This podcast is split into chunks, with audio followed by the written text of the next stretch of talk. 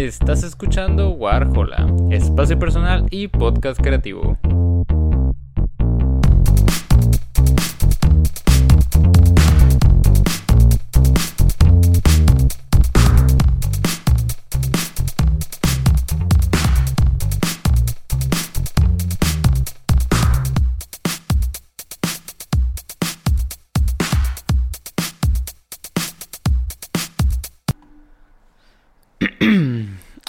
¿Alguna vez han tenido unas ganas de escuchar un disco, de ver una película y tienen tantas expectativas, a pesar de que no saben tanto de la película, a pesar de que no saben mucho del disco y que cuando la ven, cuando la escuchan, no saben bien qué obtuvieron y tienen una sensación agridulce de no saber qué acabo de escuchar, qué acabo de ver?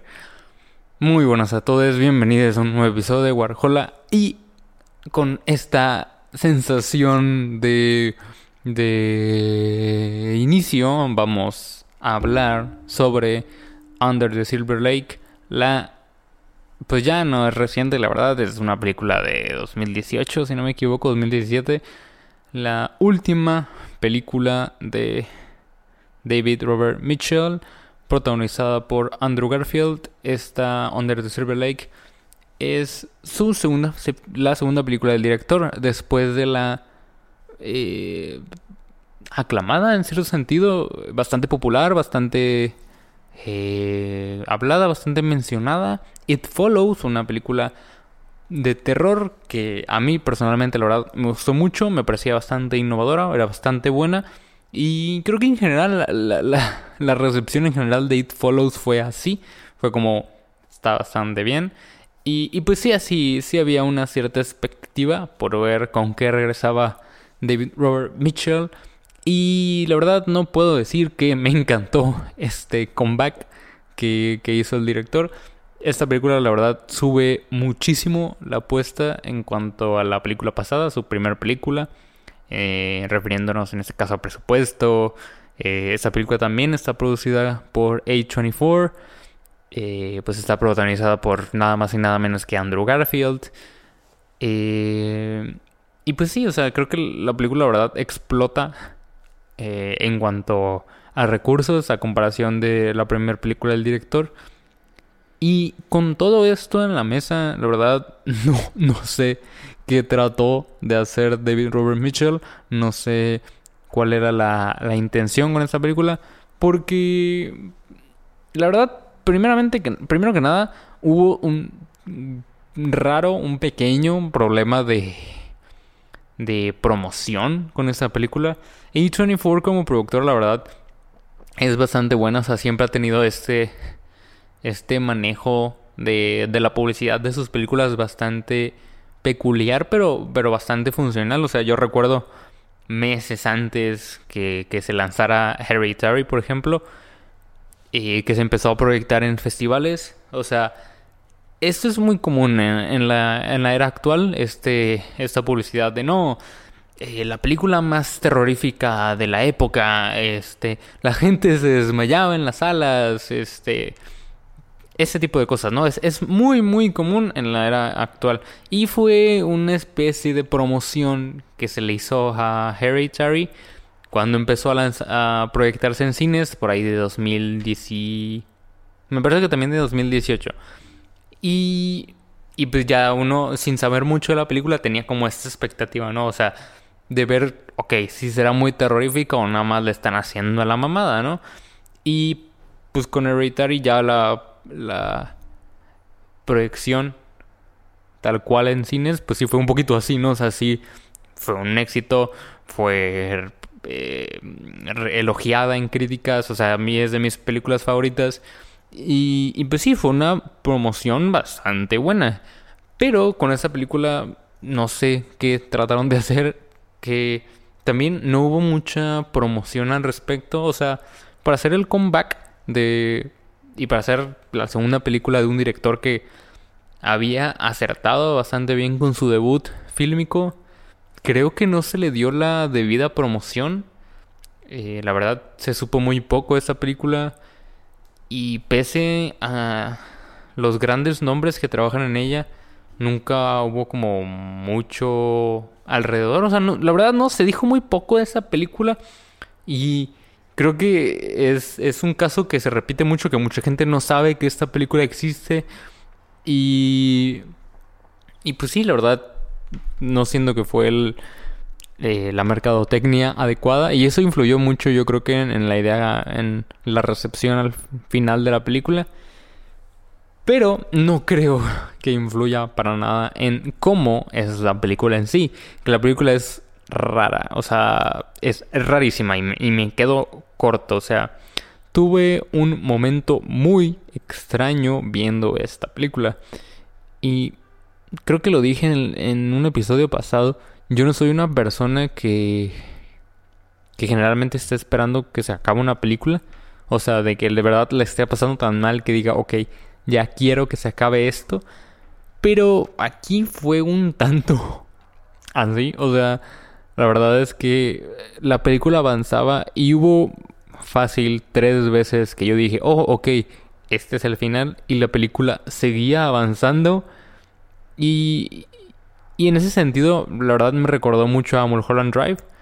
Eh, Mulholland Drive, esa película dirigida por David Lynch, que sí lleva como una historia y el tercer acto explota completamente en el sentido de que si no le prestaste atención a la película en el primer y segundo acto, el tercer acto te va a hacer mierda porque porque verdaderamente hay muchos detalles y muchas cosas pasando que, que pues como digo, si no prestaste, si no prestaste atención a los primeros dos actos, pues de plano no vas a entender nada. O sea, y yo la verdad disfruté mucho las primeras dos partes de Mulholland Drive y después me volví loco. O sea, de verdad no entendí nada.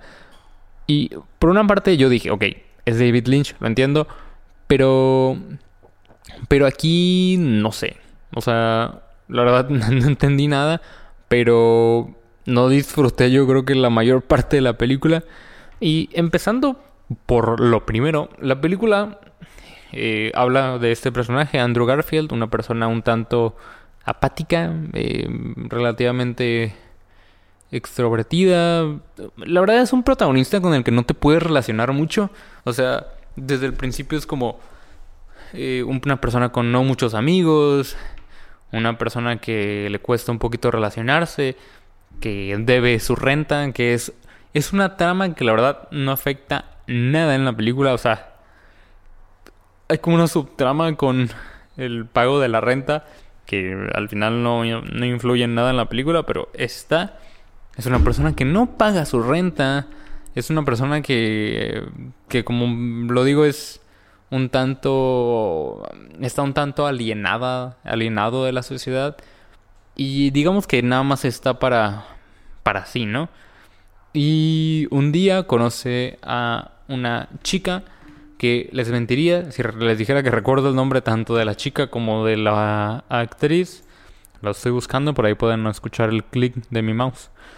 Eh, un día conoce a esta chica, tienen una especie de, de cita, se la pasan bastante bien y al día siguiente eh, la chica desaparece, no se le ve por ningún lado, su departamento está desalojado y pues nuestro querido protagonista se queda con la incertidumbre de saber, pues, qué le pasó a su amiga, ¿no? Y digamos que esa es como la trama principal durante la primera media hora, una hora de la película. Y después comienza a ser realmente un Mulholland Drive, porque empieza, la película está situada en, en, en LA, en Los Ángeles, y empieza a ver como una subtrama con respecto a unas conspiraciones en, en LA eh, que involucran vagabundos, involucran a la masa de la sociedad, involucra un chingo de cosas, o sea, un chingo de, teorías, de mapas, de escritores, de, de historias, este, eh, mitos. Y muy, muy por debajo, esta historia de conspiración se relaciona con la desaparición de la chica que conoció nuestro protagonista. Entonces son como... Vemos como dos historias coexistiendo que tienen casi o nada de relación entre sí. Y, uno como espectador está como, ok, entiendo lo que me estás planteando, o sea, entiendo lo que estoy viendo, pero no entiendo cómo esto se relaciona con lo que vimos al principio, ¿no? O sea, de la chica se habla, sí, se, se habla repetidas veces, pero deja de ser el centro de atención de la película por tanto tiempo que, cuando lo retoman es como, ok, uno, uno como espectador no se acordaba de eso, o sea, eh, como que dejamos de lado esa subtrama por tanto tiempo que volver a ella después de este lapso es como, ah, es verdad, estábamos tratando de esto. Entonces, como que la película no tiene un punto o lo que quiere decir está tan tan es tan intrínseco, es tan intrínseco, perdón, es tan confuso, tan complejo quizás que, que o sea, la verdad no se entiende y no es una película que no se entienda porque esa sea la intención, ¿sabes? O sea, no es un Eraserhead que es rara y y que tú le tienes que dar tu propio sentido a la película. No es un titán que tiene como tantas referencias por debajo que, pues cada persona le da un, un sentido propio, ¿no? Sino que es rara porque está mal editada, está escrita muy mal y iba a decir una expresión que probablemente se, se de mal, la verdad. Se iba a oír muy mal lo que iba a decir. Pero, pero está muy mal hecha, o sea, está muy, muy mal hecha y me la pasé horrible por el sentido de que, o sea, Andrew Garfield es muy buen actor y la verdad, no siento que alguien en esta película se, se desempeñe mal, o sea, la verdad, todos los actores hacen un papel al menos aceptable y no podría decir que malo, o sea, incluso Andrew Garfield no hace un papel malo, o sea, no es su mejor en su mejor trabajo en toda su carrera, pero no hace un papel malo. Y y no sé, o sea, la fotografía la verdad está bastante linda. Sí me encontré algunas cosas bastante atractivas, siendo que saben aprovechar muy bien el uso de, de Los Ángeles como, como locación. Este, hay mucho esta idea de, de el agua y cosas así. Pero el resto de la película me parece que en general es un revoltijo. O sea, ni siquiera la la categoría de A24 y es una, una película producida por A24 creo que hace que valga la pena la experiencia. O sea, It Follows me parece muchísimamente superior porque a pesar de que es una película de mucho más bajo presupuesto, de... Pues sí, es menor en, en comparación a esa película en cuanto a presupuesto, en cuanto a actores, en cuanto a todo.